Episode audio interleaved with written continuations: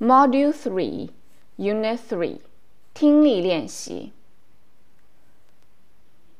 听短文回答问题。Tom has a bad tooth. It hurts very much. His father takes him to see the dentist. The dentist pulls out the bad tooth. Then he asks Tom's father for fifty yuan. Fifty yuan? Why? I should give you only ten yuan for a tooth.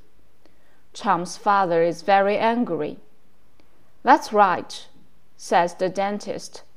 But when I pull out your son's tooth, he cries too terribly.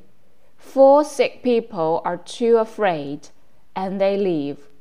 So you should give me forty yuan for that.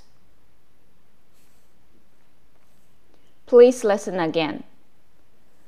Tom has a bad tooth. It hurts very much. His father takes him to see the dentist.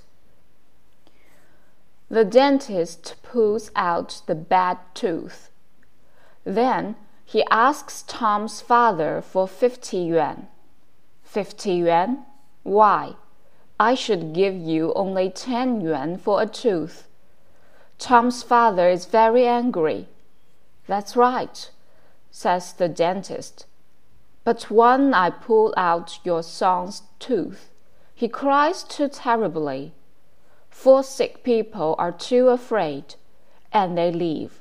So you should give me forty yuan for that.